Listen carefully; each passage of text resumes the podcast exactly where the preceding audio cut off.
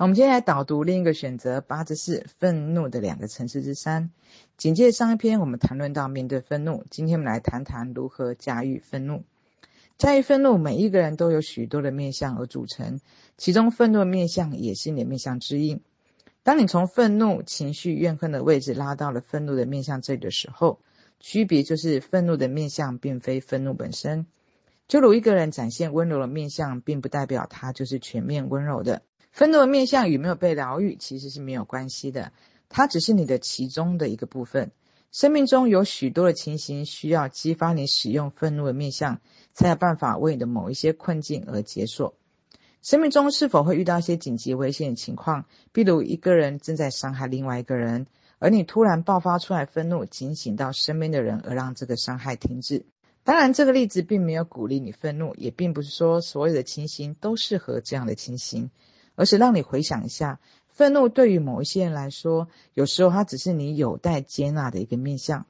但如果你经常愤怒的话，那就是另外一个回事喽。愤怒并不是程序，非黑即白理解，要么合理，要么不合理。如果你恐惧它、害怕它，所以压抑它，那么你的剧本也是会很有规律的。你会发现，你总是遇到那一种让你如果不以愤怒回应的话，这个问题就会不断上演的戏码。以前有个朋友，他总是在办公室遭受到另外一个同事的欺负和言语霸凌，而诺诺他从来不敢正面的回应或表达愤怒，在他生命中一直都会遇到类似这样的课题。只要有一次他发怒了，他的处境才发生了改变，而同时他也借由这样的一个表达，突破内在对于愤怒的恐惧。当然，许多人压抑已久的人，开始在某一些特殊的情形，愤怒来表达自己态度的时候，之后要么又开始惶恐害怕，要么又开始放纵愤怒的面相，又被愤怒带着走，而得理不饶人。而这只是一个过程，你需要熟悉你曾经恐惧的一些面相。试着让他们开始出来见见光，他们出来见光，有可能会让你继续在非黑即白两端中偏移，也可能在这个过程中会让你失去一些东西，但这都是必经的过程。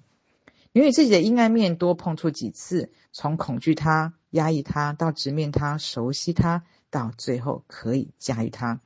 会有一个这样不太完美的过程，慢慢借由这样的过程，你会找到其中的平衡，而懂得开始正确的使用它。当我们恐惧自己阴暗面的时候，就会被它左右，所以只能关押着它。我们害怕它一出来就会搞砸一切。然而，你对自己要有无限耐心，无论是打拼事业还是疗愈心灵，人要有一种态度，不要害怕犯错，因为错了还可以再调整，而且每一个当下都是全新的，可以重新开始。没有谁面对阴暗面会是一次就会学会驾驭，而且不跑偏、不惶恐的。哪怕你学会驾驭一台车子，也是需要胆大心细的态度，时不时还会有一些小擦撞。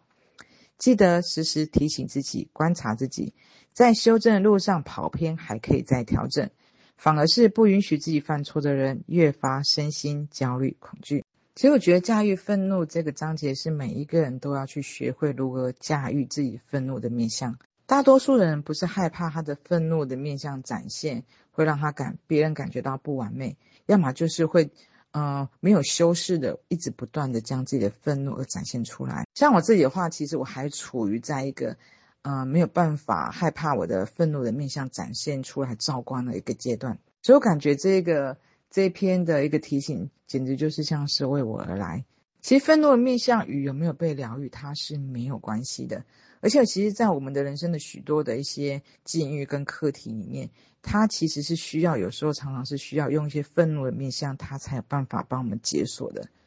所以呢，其实这里就提醒到我们，其实要学会的是接接受，而且弹性的去驾驭我们愤怒的这个面向。我们不害怕它，但也不是要去刻意的不断的将自己的愤怒的面向而展现出来。所以，我们就会观察我们身边的这些剧本。无论我们是害怕我们的愤怒的面向出来，或者是我们不断的去愤怒，用愤怒来去表达时候，其实我们的境遇它都会用不断不断的一个重复来提醒我们。